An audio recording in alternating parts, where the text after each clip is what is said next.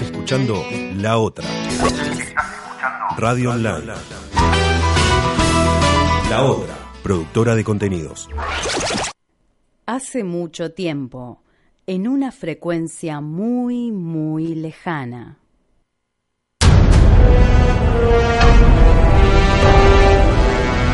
Star Wars por dentro.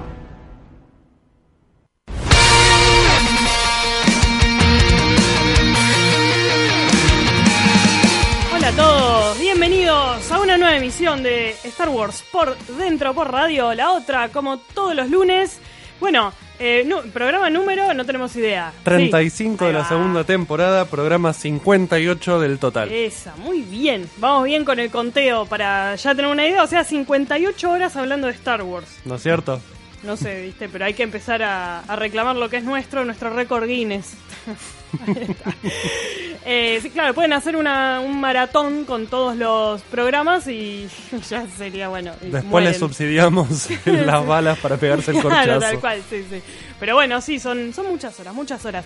Y seguimos nomás. Eh, presento al equipo este de todos los lunes. Mi nombre es Malena Baños Posati. Eh, buenas noches. Ahora empezamos con la duda de si es noche o día y esas cosas. Eh, Lucas Barraco, ¿cómo estás? Buenas noches.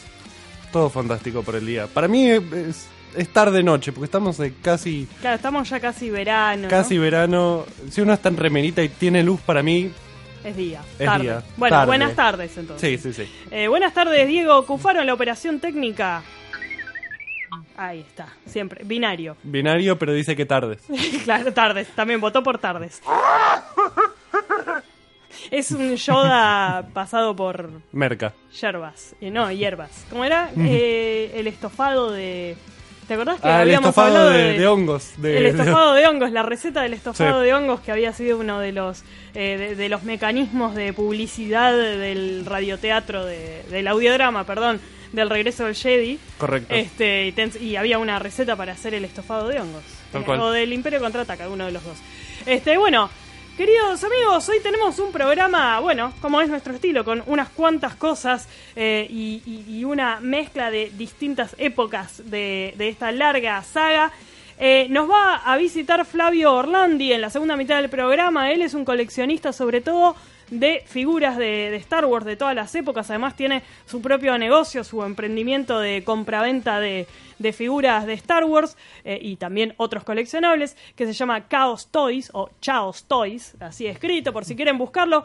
Eh, nos va a estar eh, visitando entonces en la segunda mitad del programa y entre otras cosas vamos a hablar del evento que se va a hacer este domingo, que es básicamente el encuentro mensual de la Feria Ciruja, uno de los grupos, bueno, hoy por hoy el grupo más grande de coleccionismo en, en Argentina, que todos los meses tiene una, una cita ahí en un, en un galpón, este, que se llama el galpón, este, de Gascón al 100. Todos los meses se hace un, un encuentro muy grande con muchísima gente.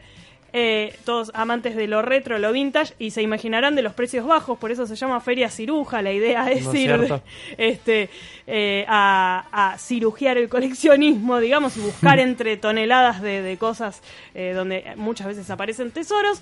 Este, este fin de semana van a estar haciendo un encuentro temático de Star Wars, cada, cada mensual tiene como un elemento así eh, representativo y en este caso va a ser Star Wars. Eh, va a haber algunos eh, muchachos no disfrazados, con trajes de los personajes, van a estar ahí, así que va a haber eh, toda una movida interesante. Obviamente está lleno de fanáticos de Star Wars, la Feria Ciruja, así que eh, uno, uno de ellos es nuestro invitado de hoy, Flavio, que, que tiene su stand ya siempre en, en la ciruja y, y nos va a estar contando un poco más lo que se van a poder encontrar, así que si les gustan lo, eh, coleccionar y a precios accesibles, es un buen, un buen evento. Lucas, vos tenés en tu columna musical de, de la fecha, nos enfocamos en otro personaje. La semana pasada fue Kanan y ahora, Y ahora se viene Ahsoka, muy bien. no solo en la parte de Rebels, Sí. sino también un poco de, de Clone Wars. Muy mitad bien. y mitad, digamos. Perfecto. O sea, la Clone Wars eh, 3D, digamos. Correcto. De Clone Wars. Sí, sí, sí, tal cual. La, la- la saga no... la- Vamos a estar viendo, digamos, entonces todo el arco, toda la evolución de Ahsoka desde ser una joven Sí, este, desde- impulsiva a una especie de Jedi centrada. Va, ni siquiera Jedi ya, pero de usuaria de la fuerza con una filosofía muy particular. Tal cual. Muy bien, vamos a estar viendo eso entonces a nivel musical en unos minutos nada más. Y hablemos de algunas novedades que hubo esta semana en el mundillo de Star Wars. La realidad es que hubo menos que de costumbre. Este, está todo bastante calmado y... La calma que sí. antecede la tormenta, quizás. Exacto, recordemos que falta apenas un poquitito más de un año para el estreno de episodio 9, que es puntualmente el eh, 20 de diciembre de 2019. Este, o sea, falta bastante, pero en realidad falta poco si consideramos que ni siquiera se sabe el título. Se sabe el título. Así que ya no hay título, no hay como- tráiler, no hay nada. No hay nada, nada, nada. Solo algunas imágenes que se fueron filtrando, Filtrando. y que mostraron algunas cositas, pero nada más. Y por supuesto, entonces lo que hay son rumores. Como siempre les decimos, tengan cuidado con los rumores. Porque a veces lo que, lo que aparece como un rumor medio volado termina cumpliéndose y se convierte en un spoiler, pero te das cuenta cuando ya estás en la sala del cine y decís, oh, no debía haber leído Reddit. Este, pero bueno. Eh, lo que sí, está el rumor que siempre está presente en todas las películas de la saga y es, ¿vuelve Vader o no vuelve Vader? Sí. Siempre. ¿Te diste cuenta que en todas las películas, incluso en la de Han Solo, bueno, en todas, eh, Sí. siempre está el rumor de, ¿pero Vuelve vuelve, Vader. Vader? Sí. La cuestión es que esta vez, eh, no este rumor, pero como esta especie de deseo de los fans, podría hacerse realidad, pero de una forma un tanto diferente a, a lo que podríamos esperar. Eh, ocurre que probablemente Vader no aparezca como tal, digamos, no, no resucite de, Fantasma de la sus cenizas, claro. Claro. Puede que vuelva como fantasma de la fuerza, aunque también me parece medio tirado de los pelos. Eh, pero ocurre que en los cómics de Star Wars que están saliendo actualmente y que obviamente son canónicos, eh, hay un personaje, Lord Momin, que está como in- introduce algunos cambios con respecto a cómo se entendía la fuerza y el uso de la fuerza eh, del lado oscuro, por supuesto. Y esto está generando la cosa de, mm, ¿no se está creando como una especie de ambiente propicio para que, por ejemplo, eh, Kylo Ren tenga la posibilidad de comunicarse con su abuelo?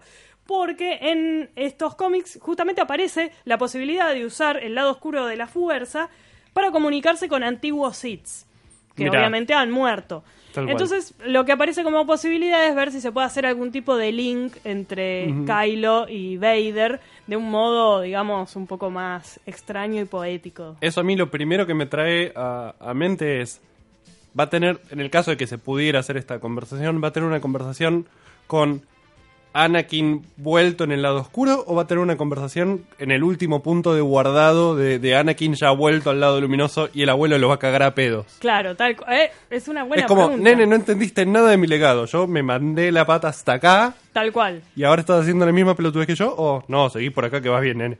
Es muy buena la duda que planteas, porque recordemos que el final, o sea, eso hasta, hasta genera duda en las propias películas. Recordemos que la escena final de El regreso del Jedi antes tenía al actor, a Sebastian Sí. Shaw, el, el viejo, entre Sí. comillas, el que hacía de Vader en el momento en que Luke le saca la- el La casco y está a punto de morir.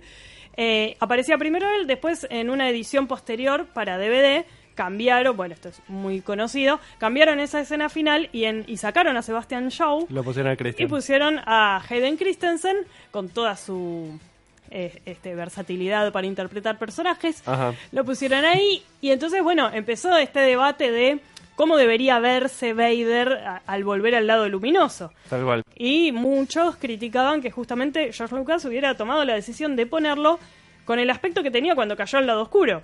Si se supone que hay una redención, debería mostrarse, digamos, al personaje final. Sin mencionar que Obi-Wan aparece como Alec Guinness, no es que pusieron Claro, a, a Ewan McGregor. McGregor. Con lo cual, ¿por qué Vader aparecía joven y Obi-Wan aparecía viejo?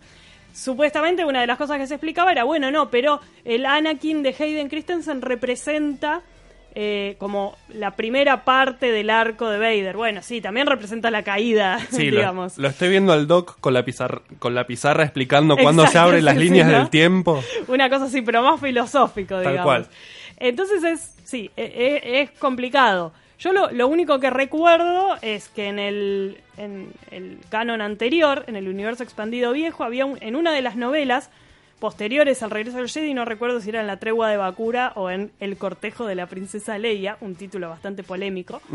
La tapa también lo era, de, eh, de- de Leia vestida de novia. Después cambiaron la tapa y pusieron otra. Este, básicamente en uno de esos dos libros, no recuerdo ahora bien en cuál, aparece Vader como fantasma de la fuerza o algo por el estilo. Bueno, habla con Leia y le pide perdón. Pero aparece como Vader. Bueno, le pide perdón y ella no lo perdona, bla, bla, bla, bla. bla. Hace bien. Eh, sí, igual me- medio que después lo perdonan porque a su tercer hijo en el canon anterior le ponía Anakin. Así que es como bastante dudoso, pero bueno, mal Leia. Bueno, No. la, la nueva, la Leia de este canon no Not lo my haría. Leia. not, not my Leia, exacto. La, le- la Leia de este canon, no, Sí, no, no, no. no lo hace ni en pedo. Pero bueno, em, al margen de todo eso, aparecía como un Vader arrepentido en realidad. El Vader eh, muerto, digamos, Claro. el Vader del más allá. Entonces es verdad lo que decís. ¿Cómo lo van a hacer eh, en el caso de que volviera? Igual lo dudo, pero claro, en realidad tendría que estar en contra de, de lo que está haciendo Kylo. Tal cual. No lo, no lo tendría que estar aconsejando. Se me ocurre que no, pero si es un artilugio, un poder de la fuerza oscuro, no te va a comunicar con un fantasma luminoso de la fuerza. Se me ocurre a mí, es como. No tiene llamada de larga distancia, tiene interurbanas, pero no tiene. Y pero viste que ahora los contactos en la fuerza después de episodio 8, que básicamente Sí. parecía, lo habíamos bautizado el Skype de la fuerza, porque Sí. de golpe Rey estaba caminando ahí en, Sí, en sí. todo tratando de convencer a Luke, y de golpe se le aparecía la comunicación de Kylo Ren, viste, tipo, Kylo está intentando comunicarse. O sea, no sé. Sí. Es raro cómo funciona la fuerza de ahora, así que el Skype de la fuerza puede, puede ocurrir.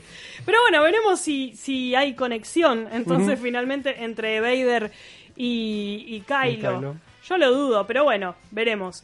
Eh, otra noticia que llamó un poco la atención respecto, con, eh, respecto al episodio 9 es eh, que la revista Variety, que es como casi la portavoz de Disney en lo que a noticias se refiere, y muchos medios que se fueron colgando de eso, planteó que el, el episodio 9, dirigido, recordemos, por J.J. Abrams, corregiría el camino, entre comillas, de los problemas generados y la división generada en episodio 8.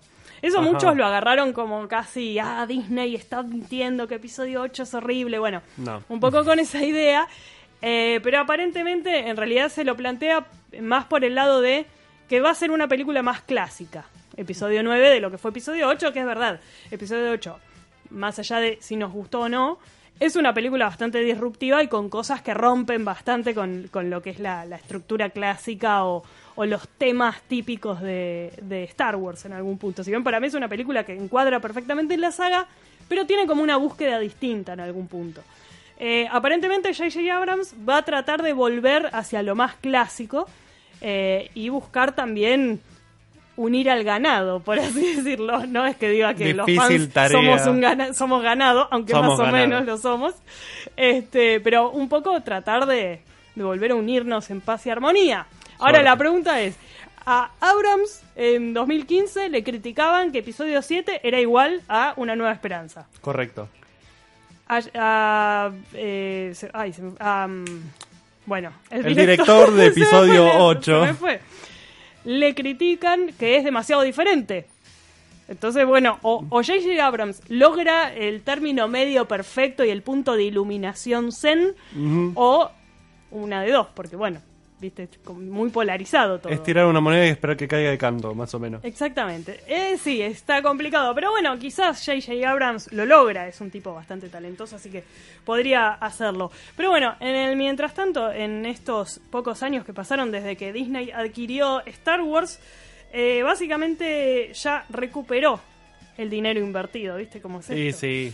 Este, fueron 4 mil millones de dólares nada más, que al cambio de hoy serían como, bueno, no sé, Un, un plazo fijo, tranqui fue. Sí, sí, sí. En pocos años lo recuperó, hay que decirlo, porque era una cantidad de guita inmensa, pero entre las cinco películas que sacaron y todo el merchandising, sobre todo el merchandising guiño guiño, siempre es la unidad de negocios más rentable. Hell pasó Obi-Wan. Claro. Este, entre muñecos, eh, remeras y películas, en ese Ajá. orden, Disney logró recuperar todo lo invertido, así que a partir de ahora es pura ganancia. este, bueno, digamos, Han Solo tuvo sus problemas de taquilla o, o su performance no tan buena, pero sin embargo vale decir que, que, que sirvió, digamos, para llegar ese último que, que faltaba Tal para cual. terminar de desembolsar, Para mí- de embolsar la guita que... Para mí esa película tuvo el único error de estrenarse en el mismo momento que Infinity War Sí. y siendo una película del mismo grupo Sí, una película como- geek mainstream, digamos. Exactamente, ¿no? es como... Sí. se ten- y con otra película de Star Wars estrenada recientemente. Sí, hacía como- seis meses, ¿no? No nos dio ni tiempo de extrañar a la saga. Me parece Sí, que ese sí. fue el, el error más grande que cometió. Sí, y también tuvo el Solo. problema de, de ser refilmada. Sí, y yo bueno, creo que eso eh, parece medio absurdo, pero yo creo que le sacó también plata de la promoción. Ah, sí, eso sí. Entonces, qué sé yo, capaz si no tenés un mega cartel gigante por todos lados, bueno, la gente como que, no sé, dice, ay, bueno, sí, ya voy, ya voy. Es como, voy al rato, voy al rato. Y como me digo, lo quitan. bueno, sí. Y cuando pregunté cuándo volvería Han Solo, me dijeron que no Ya no estaba. Este, así que sí, bueno, pobre Han. Pobre. Este, pero bueno, igual les va bien, ¿viste? Después la sacan en DVD y la gente las compra. Entonces, loco, al final. La gente compra DVD. Eh, bueno, no, nosotros decimos DVD porque vivimos No, no, no, pero Blu-ray, el lo que pasado, sea. Blu-ray. Lo que no sea. sé si La la, gente- gente sigue comprando formato entiendo, bueno. físico. Bueno. y también las copias digi- digo, también se venden digital. Menos lo entiendo. Eso sí, lo entiendo menos porque de última si gasté la plata quiero algo en Una- mis manos, sí, claro, que no claro. sea un pendrive. Pero bueno, qué sé yo, sí, la gente hace cosas locas. Ajá. Este, sí, creo que somos el último país que sigue usando DVD, si es que alguien lo sigue usando, pero viste, seguimos aferrados a la tecnología. En VHS no sale. claro, eso estaría. ah, Eso. lle- ¿Llegan a sacar una edición en VHS ahora? Te la cobran como los vinilos, ¿no? Sí, O no, sea, tal cual. Pero yo la compro y realmente creo que arrasaría. Este, deberían hacerlo. Pero las versiones originales de la trilogía original, ¿no? Obvio, si no, no tiene sentido. Kathleen, te estamos tirando una idea, vos fíjate. Y además hay que comprar un televisor de tubo para verla bien, porque no lo vas a poner en un plasma de 42 pulgadas. Se es arruina horrible, todo. ¿no? Es- la magia no, no está. Bueno, eh, en fin, esas cosillas, eh, esos deseos tirados. eh, Llega a salir una edición en VHS eh, el mes que viene y nos vamos a querer matar. ¿No es cierto? En fin, bueno, seguimos entonces, ya pasamos rápidamente a la columna música. Toda música tiene un motivo. Lo analizamos en Star Wars por dentro.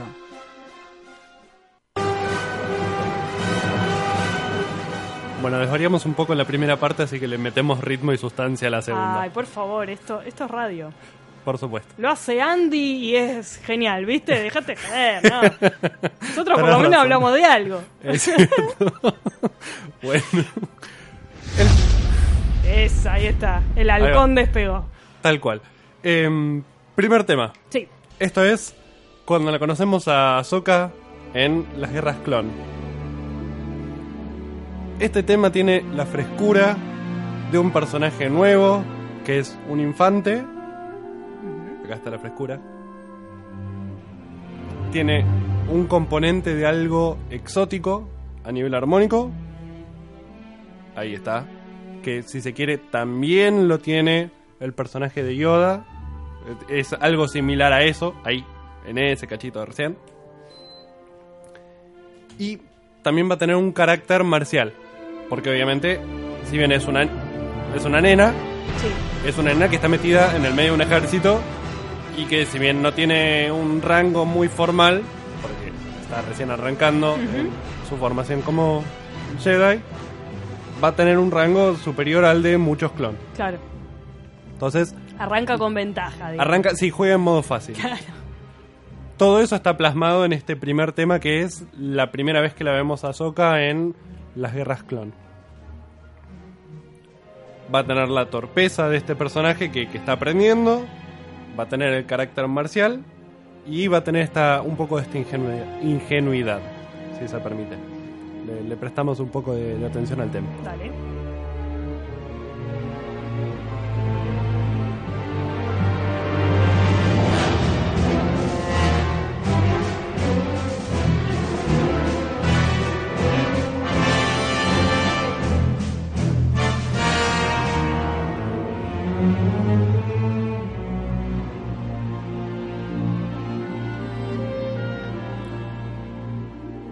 Después de esto, ya más centrado en la trama y eh, como parte de eh, Rebeldes, tenemos el momento en que Ahsoka, de más grande y ya habiendo salido de eh, el, el Consejo Jedi, se vuelve a cruzar con Rex, Claro. uno de los primeros oficiales con los que interactúa en, en, en Clon, y ahora básicamente va a tener otro carácter la, la melodía. Es esto que viene ahora, que, que estamos escuchando, de hecho. Acá hay el hay una especie de mm, melancolía, si se quiere. En realidad no, no hay tanto de, de tristeza, sino de añoranza.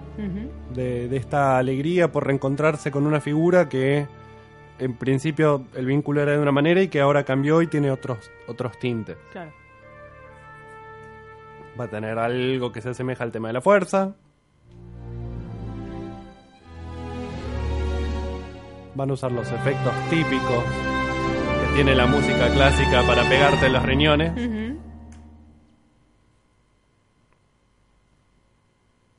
Y ahí murió. Ah, no. No, no, no. empezó de vuelta, empezó de vuelta. Y ahora entramos en el tercer tema que es Ahsoka peleando con los eh, inquisidores. Sí. Cuando pelea con dos al mismo tiempo. En el episodio 9 de la segunda temporada de Rebeldes. Sí. Acá ya es claramente el carácter de un personaje entrado en conflicto. La inocencia ya. Ya pasó. desapareció. Perdón, dije, dije Rebeldes es, es clon. Esto es eh, las guerras clon. Ah, Eh, peleando, pero claramente.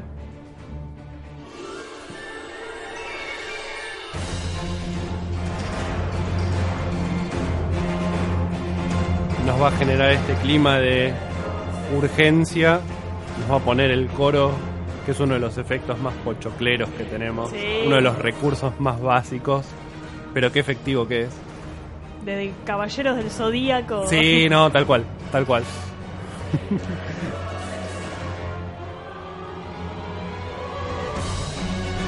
Perdón, uno se tienta y quiere escucharlo. Es que el coro tiene además ese gancho más Sí. mega épico. Sí, genera, genera la.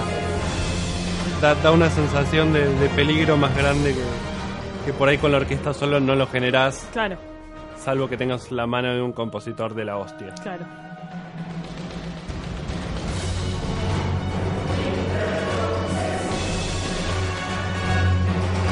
Lo escuchamos un poco más, más en detalle.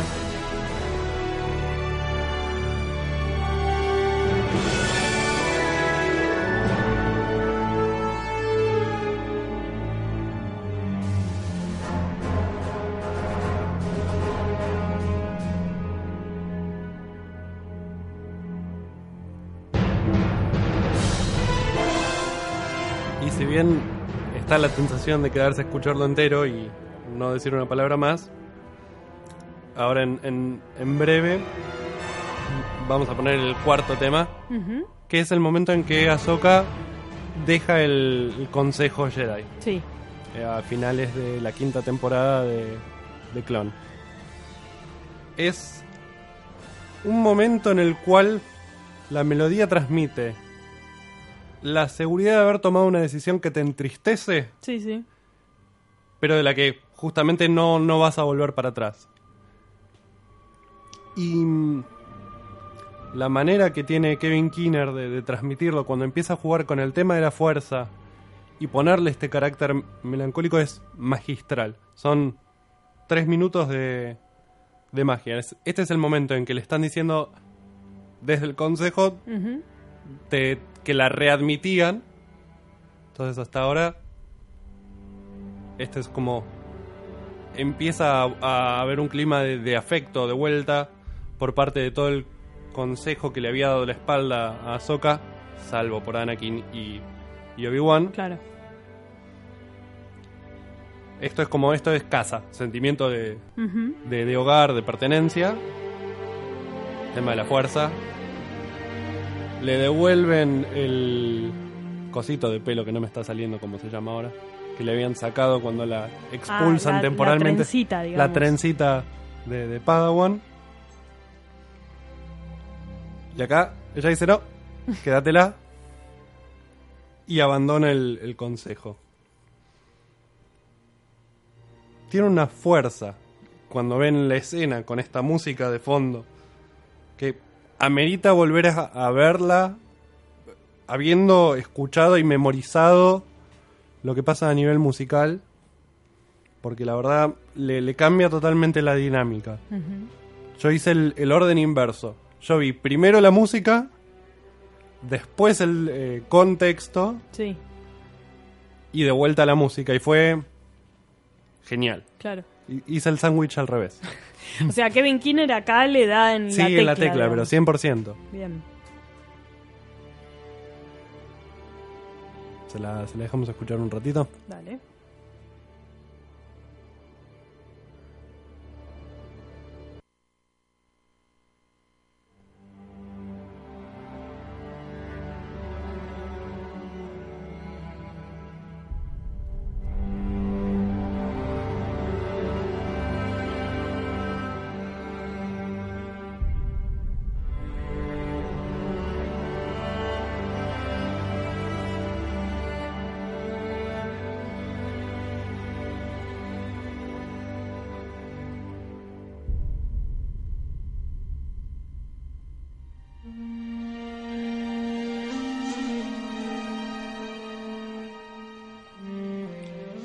Si le prestan atención a las a los instrumentos de viento, tiene una manera de, de ejecutarse que es muy común de escuchar en la música japonesa, que tiene como mucho más de que se genera, se, escucha a propósito el soplido.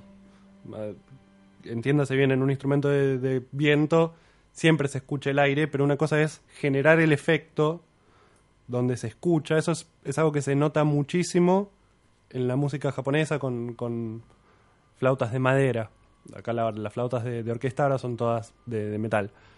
Pero ayuda a transmitir en algún lugar que queda del inconsciente esa, esa decisión 100% zen que tiene en este momento Ahsoka. Sí, tal cual. Y además el personaje de por sí, Ahsoka, tiene mucho de... Ya lo habíamos hablado, creo, el, el año pasado cuando hablamos de Ahsoka. Creo que fue el año pasado, o este. Puede ah, ser. no, fue este, fue este, porque era de con el cierre de Ahsoka en Rebels. este el, el tema de los paralelismos y, y de la gran influencia japonesa que Sí. tiene. Bueno, en Rebels con, con todo el tema después de, eh, de los lobos también, es como que está demasiado ligado también a Mononoke, ¿no? Y a, Sí. y a- y a Tal toda cual. esa cultura del anime también. Sí. Este, y Ahsoka ya también desde su nombre y mucho del estilo del personaje tiene que ver con, con la cultura oriental y con eh, hasta una cuestión más tribal, ¿no? De conexión con la naturaleza y demás. Sí. Y me parece que esto de los instrumentos y como que se note esa cosa así Sí. de- del material este, de madera, me parece también transmite un poco esa idea de, Sí. de algo más ligado a lo salvaje, si se quiere, ¿no? Está, está buscado, entiendo yo, porque la verdad es, Sí. es inevitable escuchar una cosa prestándole atención a ese detalle y no irse automáticamente a Claro. este, este lejano oriente. Claro, claro. Sí, es que Dave Filoni, el, el creador no solo de, de esta serie, sino además de, de Ahsoka misma, y es como su personaje, como el Sí. personaje que, su, su criatura, digamos, eh, siempre hace énfasis en esto, ¿no? En, en la gran relación de, de Ahsoka con la cultura oriental, como todo Star Wars, pero un poquito más. Sí. Y también esta cosa de plantear, eh, entender la fuerza desde otro lugar diferente al que generalmente este, lo- la entendían los Jedi, digamos. Tal cual. Y también por eso la ruptura que ella tiene con, con, Exacto. este, la, la orden, que termina siendo lo que le salva la vida, por otro lado, Eh. ¿no?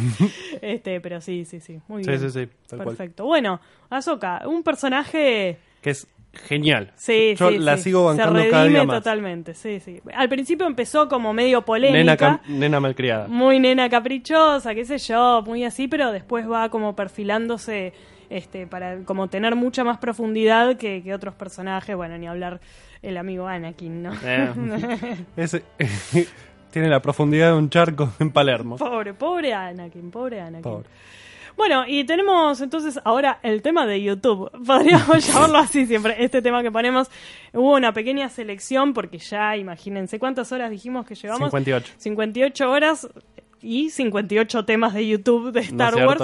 Ya estamos como eh, adentrándonos en las profundidades de, no de la Deep Web, pero del Le Deep YouTube, que es casi lo mismo. Sí. Este, y, y bueno, después de, de algunos candidatos que no pasaron a la final, eh, decidimos este que justamente tiene que ver con esto último que estábamos mencionando eh, sobre Ahsoka y la fuerza y esta idea así más filosófica del concepto de la fuerza. Este tema se llama justamente eh, Balance to the Force. La escuchamos y ya venimos con nuestro invitado. on a day.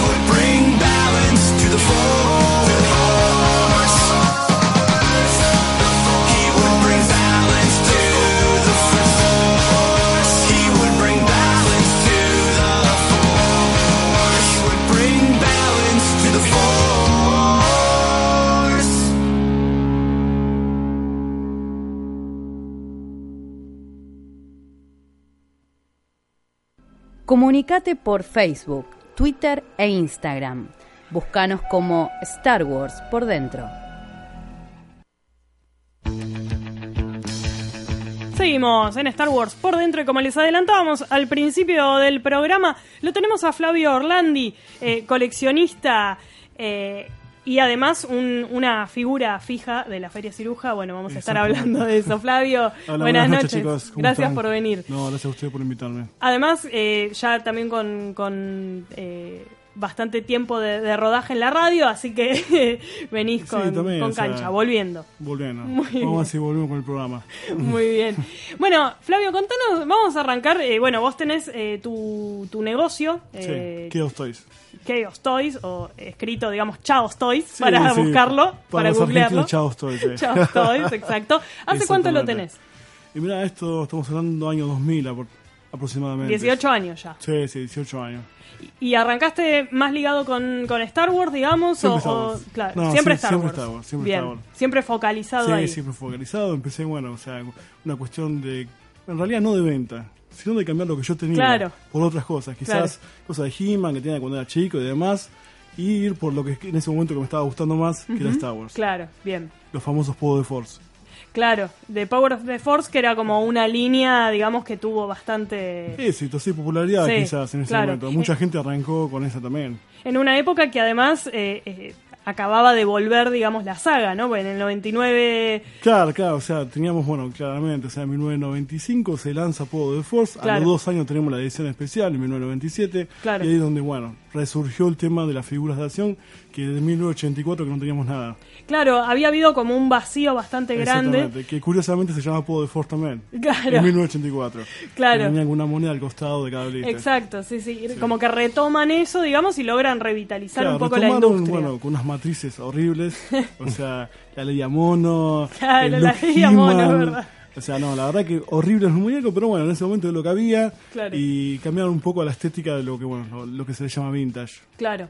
Y vos arrancás, digamos, como una idea de ir intercambiando. Empecé este, así, fue creciendo. realmente empecé en el Parque Arabia, año 2000, fines de, lo- de los 90, principios de los 2000, bueno, con el afán de conseguir cosas para mí, Claro. no para vender. Claro, O sea, nunca fue mi objetivo vender, sino, bueno, tratar, bueno, de, de sacarme algunas cosas de encima para tener más figuras. bien. Después, bueno, me metí más en lo que es el, el mercado, por así decirlo, hasta el punto, bueno, de que me hice mi propio store, que es el que Chaos Toys. Claro. Eh, y juntaste, digamos, eh, ¿cuántas son eh, las de Power of the Force de la edición de los 90? En la edición de los 90, ah, no me acuerdo, pero son unas cuantas. ¿Y lograste Son- completarlo o en No, un no, momento dijiste esto? No, Power Force, lo que pasa que, bueno, justamente por lo que te dije antes, la estética que tiene. Sí, si fue bien- quedando como si medio- bien tuve prácticamente la colección completa. eh, la realidad de que a mí, por, o sea, no soy un coleccionista de coleccionar todo, Claro, sino lo que me gusta. bien. O sea, tuve que Eso hacer, es bueno, es tuve bueno para la hacer eso salud. también por la cantidad. Claro. Seamos sinceros, esta franquicia creo que es la que más merchandising tiene en la historia de las películas. Claro, sí, sí. O sea, como, como Star Wars no existe nada. Bueno, como te decía, o sea, fui largando el Poder de Ford por la cuestión de que primero la estética no me gusta y segundo, bueno, fueron saliendo otras series que tenían más articulaciones, se podían poner en posiciones más fieles a lo que es el, una, una posición de acción de la película y bueno, fui largando lo que Poder Force. Claro. Sí, porque quedó medio como la oveja negra del, del coleccionismo, ¿no? En algún Exactamente, punto. o sea, Pero no, todo al final después termina siendo querible, ¿no? En sí, algún sí, punto. bueno, hay, ojo, hay coleccionistas de que quizás al revés de lo que digo yo, aman esas figuras. Claro, bueno, sí, sí. Y las nuevas o las vintage no, pero bueno, qué sé yo, eh, hay gusto para todo. Con las vintage también te volcaste en un Las momento hacia vintage eso. me están faltando muy poquitas, las Ah, más difíciles, que son las, las 13, una cosa así, que bueno, sí, esas son las más difíciles, las más caras de hecho, y son las que me están faltando. Pero esa sí es una colección que quiero completarla, que en Claro. algún momento me gustaría tener completa. Eh, hablamos de las figuras de Kenner De directamente. Kenner, exactamente, cuando todavía no había sido comprado por Hasbro. Exacto. Eh, y ahí también es una cantidad bastante... Sí, son casi 100 figuras, o sea, de manera regular, después con las variaciones y demás, tenés casi unas 191 figuras Claro. en total. Y estamos hablando con, bueno, claramente lo que son las figuras que no venían en blister, sino, con, por ejemplo, qué sé yo, los integrantes de, de Palacio de Java, Claro. o sea, los músicos y demás, que bueno, eso no venían en blister eh, individuales, pero bueno, sí eran figuras después de todo. Claro, claro. Y, y que además con el tiempo que fue pasando también es más difícil encontrarlas en un estado perfecto. Sí, sí, bueno, sobre todo, bueno, obviamente cerrado, estamos hablando de, Sí, no. de fortuna, pero bueno, abierto, como vos decís, también es, es difícil con- conseguirlo completo sin las armas repro, o sea, con las armas originales, Claro. es muy difícil conseguirlo. Claro.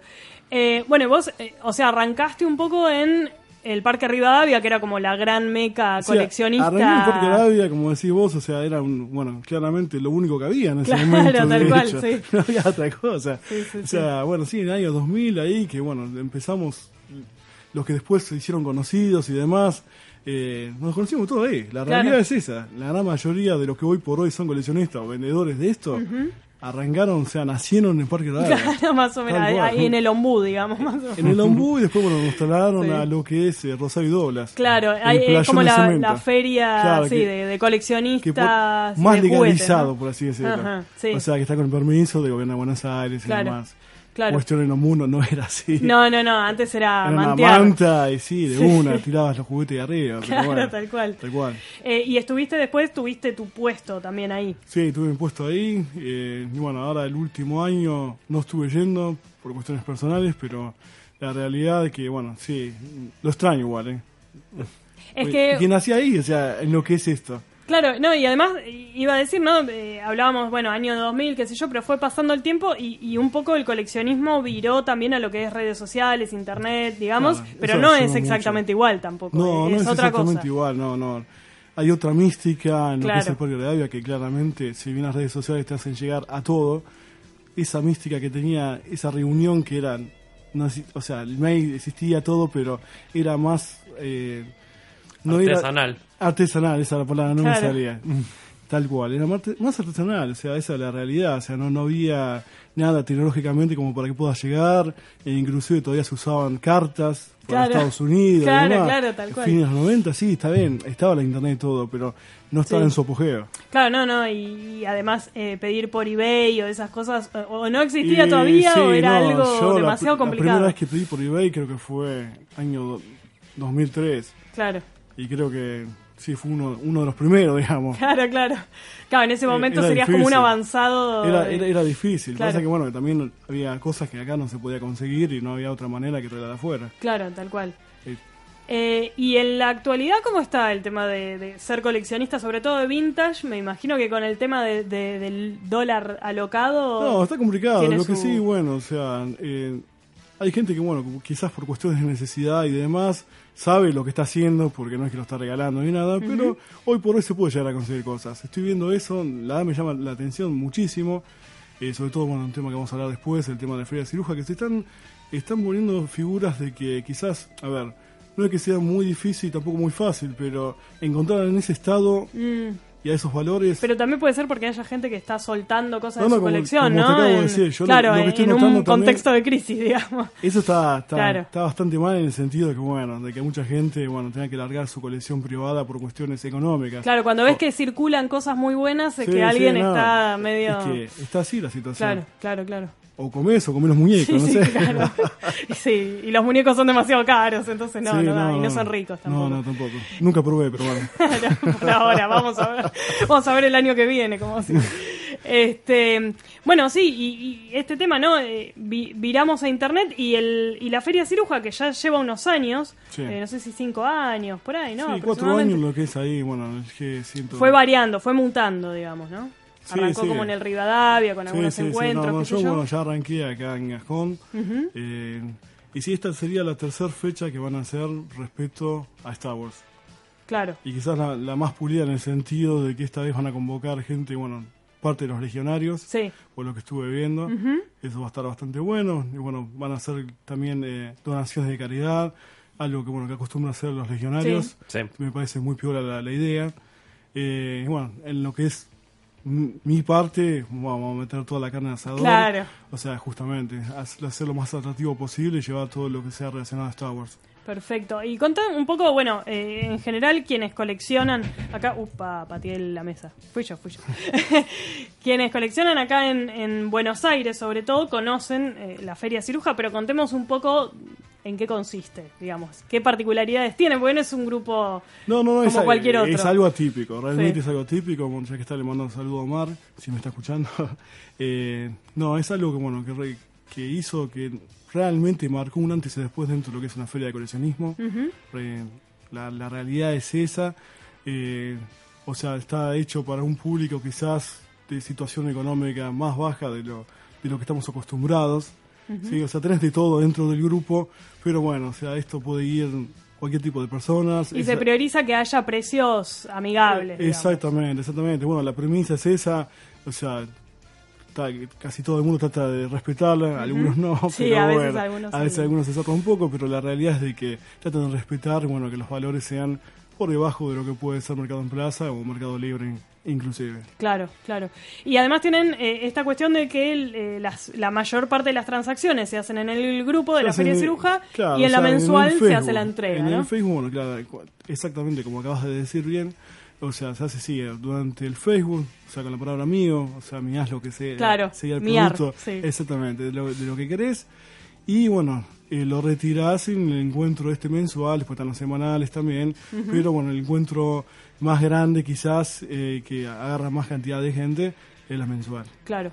Eh, vos cuando eh, arrancaste a vender, digamos, de, de manera más, más fija ahí en, en la mensual, además Y del ya grupo hace de Facebook, tres ¿no? años. Bien. Hace ya tres años que, bueno, o sea, empecé manteando, después, eh, bueno, me, me brindaron lo que es el, el stand directamente.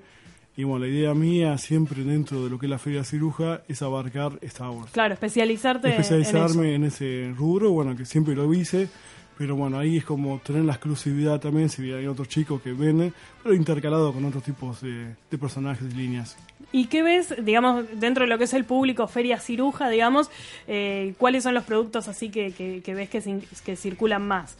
En realidad, Eh, a ver, hay, que hay diferentes tipos de gente también. Ujú, o sea, sí.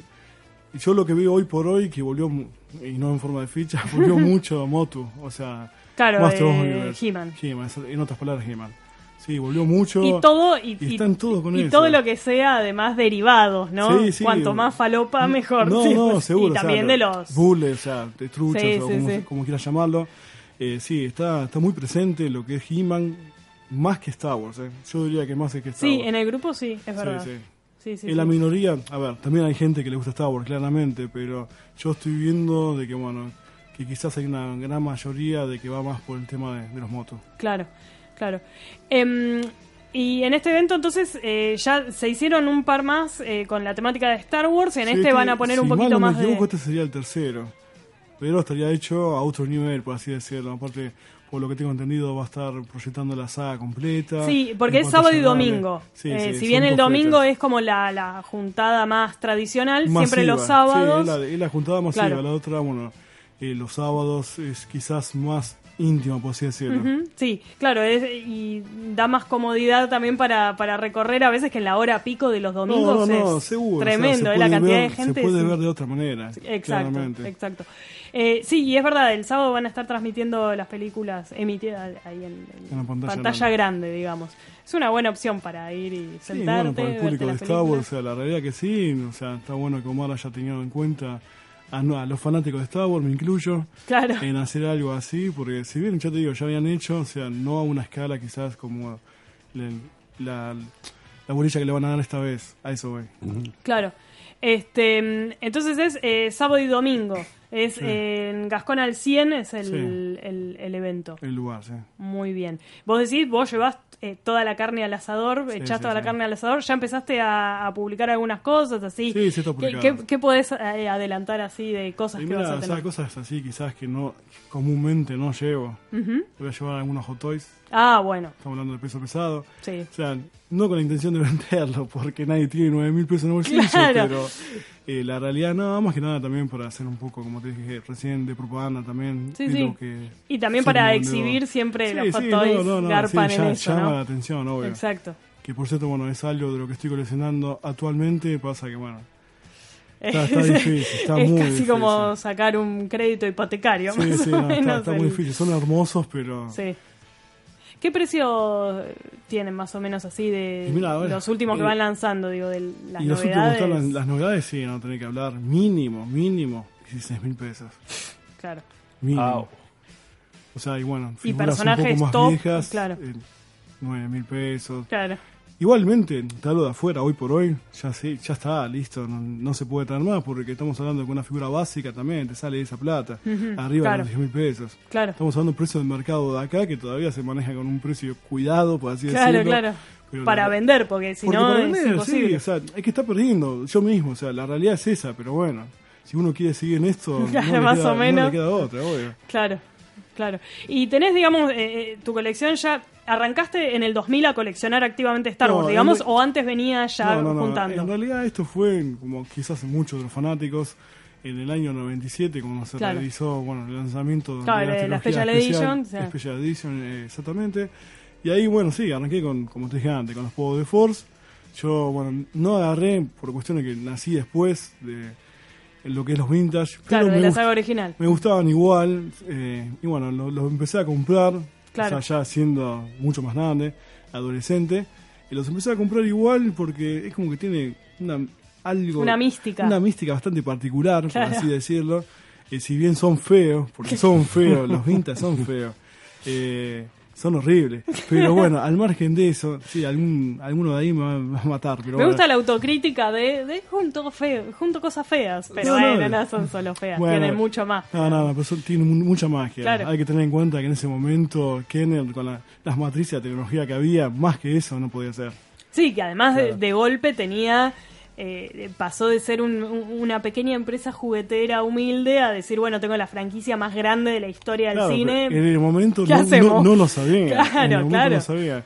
Y por cierto, en Netflix hay un lindo documental Sí. de Toy eh, sí, sí, Sí. que el primer capítulo es de Star Wars. Es muy bueno Sí. y dicen cosas muy, o sea, particulares de cómo presentaron, Sí. la línea de juguetes, no, está, está muy bueno. Sí, sí, hay muchos eh, que estuvieron, digamos, en, en el momento de las negociaciones y cuentan Sí, sí, bastante de... Bastante cosas de que, cómo llegaron a eso. Exactamente, después, sí, bueno, sí, sí. lo que se convirtió, ¿no? Exacto, y, y además el nivel de como que lo sobrepasó la demanda rápidamente y tuvieron que, bueno, salir a, a- a hacer, digamos, estrategias locas de, de vales para comprar Sí, sí, muñecos y demás, ¿no? En Navidad y todas esas situaciones. no, es verdad, en ese documental se muestra muy bien y ahí te da a entender Y toda bueno, esa mística de la que hablaba. Casualmente, en- hace, dos semanas, Buenos Aires tuvo una, una participación de algo muy grosso, que fue Guerra Estelar, que yo tuve con Stan ahí Que también. estuvieron, hubo tres invitados internacionales. Eh, Gas López, Sí, eh, Duncan Jerkins, sí, Ellen Howe y Thomas Stewart. sí. Bueno, esos cuatro personas o sea, son uno de los coleccionistas más grandes del mundo. De hecho, Duncan Jerkins es uno de los directores de nada más y nada menos que Obi-Wan Ranch. Sí, O sea, el- ese museo que tiene Steve Sansweet. claro. Que durante mucho tiempo fue uno, eh, no me acuerdo ahora el cargo que tenía, pero era como eh, fan, re- eh, bueno, relaciones fan Sí, de, sí, de sí, Lucasfilm, De. Lucasfilm. En realidad Claro. se ma- manejaba lo que Empezó era como coleccionista y llegó eh, lo más alto. Sí, Sansuit manejaba, bueno, en realidad llegó a manejar eh, parte de la trupeada de la 501 de Estados claro, Unidos. Claro. Él organizaba, dentro de Lucasfilms. Claro, y además eh, Sansuit también tiene libros muy buenos. Sí, bueno. O sea, tiene, es Entre un tipo que... El legado. El legado, O como quieras sí. llamarlo, Bout en Sí, inglés. sí, sí.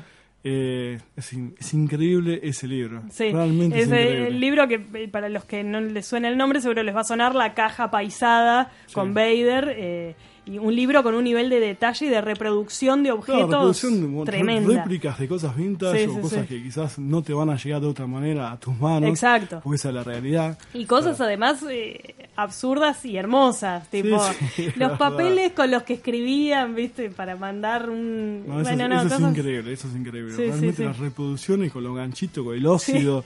No, es increíble. Es un lindo libro ese. Sí, las anotaciones de Lucas para el Imperio Contraataca, Para el que son unas hojas de carpetas, Sí, sí, pedorras, nomás- escritas sí, a un mano. garabato, Sí, sí, sí, una porquería. Pero, Sí, y después cosas hermosas como las estampas de las remeras Las de remeras, época también y todo los eso. transfers. Exactamente. Los stickers también están buenos. No, hay de todo. eh. Creo que estaban las caretas de los cereales de Kelo también. Claro, No, sí, es, increíble. Bueno, y ahí en. Guerra Estelar entonces estaba también eh, la posibilidad de contactarte con... Sí, sí, fue una linda experiencia. number O sea, la verdad que los cuatro, una predisposición muy buena, una humildad terrible, porque uno dice, bueno, bien, vienen de afuera, son personas ya con una trayectoria muy importante. Claro. No, estuvieron todo el día con, con, con el contacto del fan.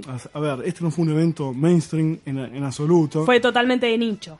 Exactamente. Mm. Eh, O sea, fue más que nada para un público dentro de Star Wars. Exacto. Yo diría. Sí, sí, sí. no para un público, como acabo de decir, mainstream. Ni, Claro. ni a palos. Claro. Realmente ni a palos porque quizás un público más joven, sí, lo pueda llegar, no sé si- decir aburrir este tipo de eventos, pero es justamente, es para coleccionistas, Claro, puramente. Claro, tal cual. Sí, o incluso coleccionistas más actuales, eh, quizás también, viste, Y también, no, porque no- no ha, le ha encuentren venido, tanto ha venido gente, o sea, y me, me ha dicho justamente eso. O sea, es, era algo muy exclusivo, Claro, muy exclusivo. claro. Quizás un encuentro más íntimo de que otros tipos de eventos que pueda haber Star Wars. Claro, exacto. Eh, y hablando de, de coleccionismo y de todas las épocas, más allá de que contabas que te faltan estas pocas figuras de Kenner, Sí. este, como para completar la colección, ¿tenés fuera de eso, digamos, eh, en, en otro ámbito de figuras de Star Wars, alguna que digas que desde hace años venís buscando, así un santo grial que esperes conseguir algún Y día? mira, por una cuestión quizás de nacionalidad y demás, eh, todas las de Tot Toys. Claro. Las de Tot Toys, que bueno, en el 1983, por la cuestión de que se prohibió la importación, Ujú. Eh, se han realizado lo que es en fabricación nacional. Tot Toys compró las matrices a a hacer algo parecido, casi. Hay muchos que lo critican, son bastante parecidas. Son bastante parecidas. Con una calidad de plástico quizás inferior, pero están buenas. Y esas me están faltando un par. Ah, un par, bueno. Sí, un par, un par. ¿Y cuáles? Me está ¿De faltando, qué personaje, Sí? Chewbacca, por ejemplo. Me Claro. está faltando Luke. Y. No, nada más. Después el resto las tengo todas. Y, Y- las tengo cerradas. Ah, Bien. bueno, claro, es... Te, pregunto, Apuntás ahí, digamos. sí, sí, sí. te preguntamos entonces por el, el caso contrario, ¿cuál es el tesoro de la colección? ¿Cuál es decís, de esta no me desprendo de ninguna manera, no importa cuánta pongan? Y mira, quizás por una cuestión eh, de cariño, nostalgia y demás, el Vader de Top Toys. Ah, también de Top Toys, está Sí, bien. sí, sí, sí. Le tengo mucho precio a esa figura. De hecho, fue la primera que tuve cuando era chico. Ah, mirá, Cuando Claro. eso, eso se Wars había repite... pasado, ya había pasado inclusive. Claro, Ya se habían, o sea, ya nadie sabía lo que era Star Wars, pero conseguí casualmente una figura de Todd Toys que la regalaban en ese momento literalmente, Sí. una moneda lo que valía. Y bueno, esa figura sí, es como que le tengo un cariño, porque fue la primera figura que tuve de Star Wars. es la- digamos, la que tenés ahora es la misma que tenías de... No, de- no, quiero no, decir, no, oh, no, no, no, tuve que La perdiste y la volviste a comprar. La tengo digamos. varias veces ahora encima, eh, o sea, en diferentes, o sea, cerrada, abierta, variante y demás.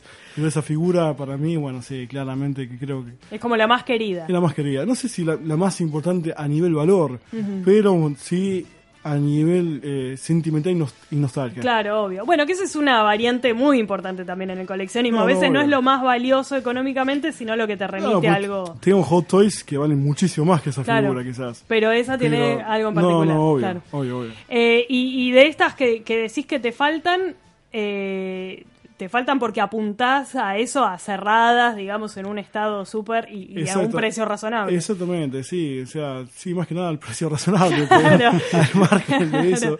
Sí, eh, sí, soy un poco quizás eh, meticuloso en el sentido de que la figura tiene que estar bien. Eh, no me gusta co- coleccionar una figura incompleta o con reproducciones de eh, capas, armas, lo que sea. O sea, apunto a lo que es, bueno, una figura completa. Claro.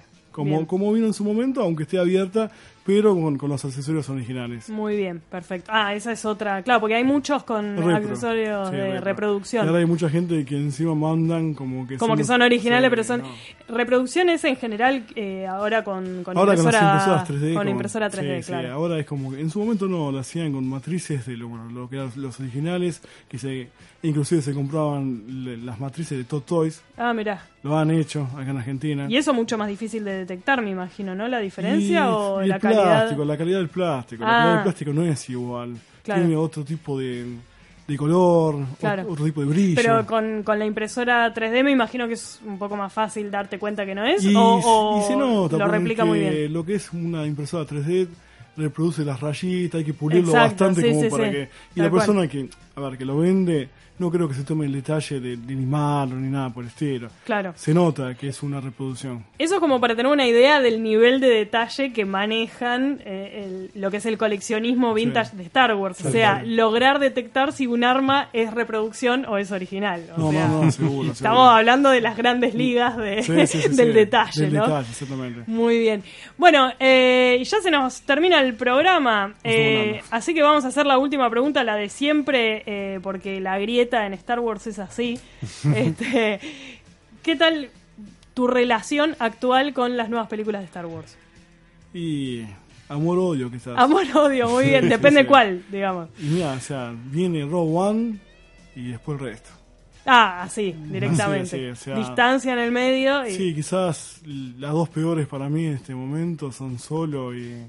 solo y no te gustó. The Last Jedi. No, Mirá. Ninguna de las dos. No, porque viste que solo dentro de todo, si bien hay gente que no le gustó episodio 8, pero solo le dio... No, A vos no te convenció. No, no me convenció. No me convenció eh, a muchos niveles. O sea, me pareció una película de que no tiene. el- ¿Cómo te puedo decir? Le- la adición que puede tener el resto, en absoluto. O sea, muy aburrida, muy aburrida. La fuiste a ver al cine, por Sí, lo menos, sí, porque sí. viste que hay mucha gente que No, fue. no, no, Eso también es como muy la- increíble, la ¿viste? Muchos dijeron, no, no la vi. Eh, la fotografía me pareció horrible. No bueno, hubo como dos directores. Sí, bueno, eso quizás. en realidad tres, ¿no? En realidad eso quizás es lo que hizo de que, bueno, lamentablemente el producto final no sea lo que uno esperaba. Claro. O sea, Ron Howard eh, es un grosso, pero hizo lo que Agarró pudo. un producto Magia- ya, magia ya no arrancado. hacer, Claro. Y tenés expectativa igual por lo que viene, digo, la serie, eh, todas las cosas que están ahí. Sí, en- lo- los mandalorianos les tengo fe. Bien. O sea, está ahí el editor de Iron Man. La verdad que le tengo bastante fe. Ya lo, lo que estuve viendo detrás de bastidores, solamente eso me, me dio a de que puede llegar a ser un buen producto. Ahí está con el arma del el, el Boba Fett del, del eh, Holiday Special, supuestamente. Holiday Así que bueno, eh, ya que hablamos son- de armas, Claro, no, son, son, son pequeñas cositas, detalles. mimos ¿no? para, para los Exacto, fanáticos. Guiños que, Que- que están yendo a, a- para entendidos. digamos. No, tal cual, y en solo están esas cosas, Sí, esos sí. fanservice están, pero no está bien trabajada la película. No que- te cerró. No, no, no, no, la dinámica. eh, Claro. La dinámica es, es una película que se queda muchísimo en muchos momentos. Eh, no digo que sea malo en su totalidad, porque me gustaron muchas cosas de la película, pero asimismo eh, le falta dinámica. Me pareció muy aburrida. Claro. Al margen de las cosas horribles que tiene de la Jedi. sos anti, sos anti. ya La verdadera grieta. La verdadera La grieta. grieta, es la así. verdadera grieta. Bueno, y con la polémica, ¿ves? Se nos ha ido el tiempo. Recordemos entonces, eh, sábado y domingo de la Feria Ciruja, eh, la dirección, Dirección. Gascón al 104. ci- 104, ahí está. Bien, así que te encuentran ahí y a todo el resto de, de los El cirujas. La que- entrada es eh, 100 pesos, ¿no? Para los dos días. Sí, para los dos días. Exactamente, muy bien. Bueno, Flavio, muchísimas gracias No, por haber gracias venido. por invitarme. Y bueno, Nos veremos. nos veremos. tal Dale, cual. nos, vemos el fin de semana. Dale. Muchas gracias. Bueno. Bueno, y nosotros nos vamos, nos encontramos nuevamente el lunes a partir de las 8 por radio laotra.com.ar, como todas las semanas. Eh, que la fuerza los acompañe. Chau. Comunicate por Facebook, Twitter e Instagram. Búscanos como Star Wars por dentro. Esta cara de Instagram en un presidente, en una economía como la nuestra, en un país, es un torbellino, me deja algunas dudas. Seguinos en Instagram. Arroba R la otra. Es una cara moderna, ¿no? Porque va por Instagram, yo qué sé.